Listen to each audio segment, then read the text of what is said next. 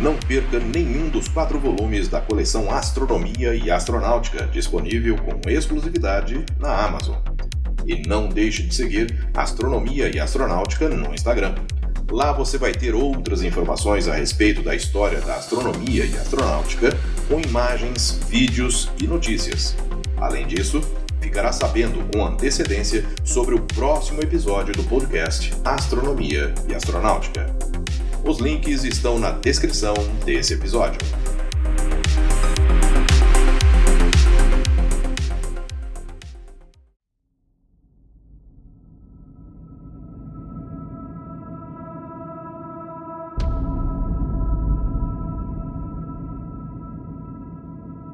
Embora nosso Sol seja considerado um gigante quando comparado ao planeta Terra, esse corpo celeste deixa a estrela central de nosso sistema solar semelhante a um grão de areia. Ela é a maior estrela já descoberta até hoje. Olá, eu sou Florisberto, apresentador do podcast Astronomia e Astronáutica, e vou levar você nessa viagem.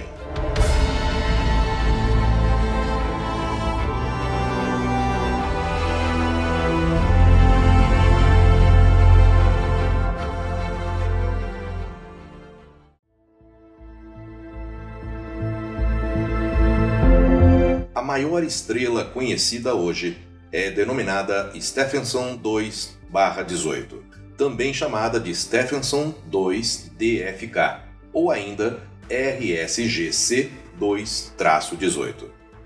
A estrela mais brilhante da região onde se localizava o aglomerado Stephenson 2, descoberto em 1990 pelo astrônomo norte-americano Charles Bruce Stephenson, através de dados obtidos em estudos infravermelhos, recebeu o identificador 1 durante a primeira análise das propriedades do mesmo cluster.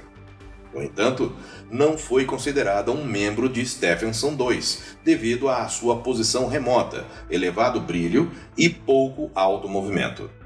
No entanto, em estudo posterior, a mesma estrela recebe o número 18 e é atribuída a um aglomerado de estrelas distante denominado Stephenson 2SW.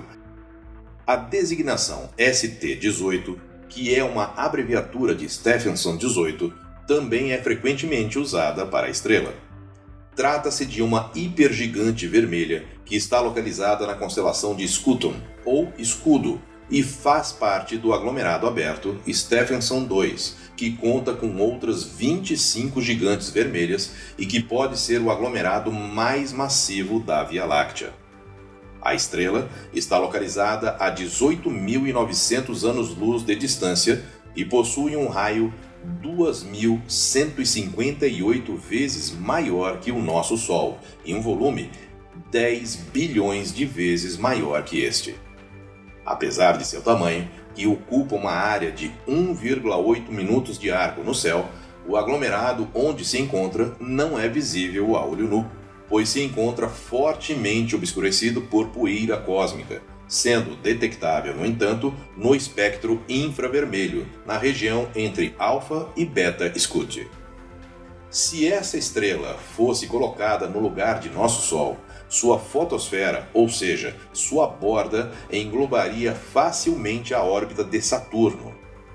Ela tem uma idade estimada entre 14 e 20 milhões de anos, e de acordo com a teoria da evolução estelar, poderá crescer ainda mais. Sua temperatura superficial é de aproximadamente 3 mil graus Celsius, o que a faz ser considerada uma estrela fria, pertencente à classe espectral M ela é também uma das estrelas hipergigantes mais luminosas de que se tem notícia, possuindo uma luminosidade 440 mil vezes maior que a do Sol.